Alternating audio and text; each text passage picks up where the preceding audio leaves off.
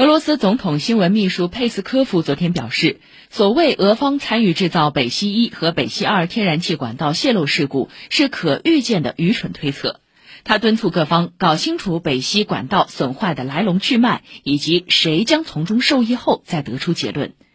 欧盟外交与安全政策高级代表博雷利同日发表声明说，所有信息表明该事故是蓄意破坏造成的，欧盟将给予强有力的回应。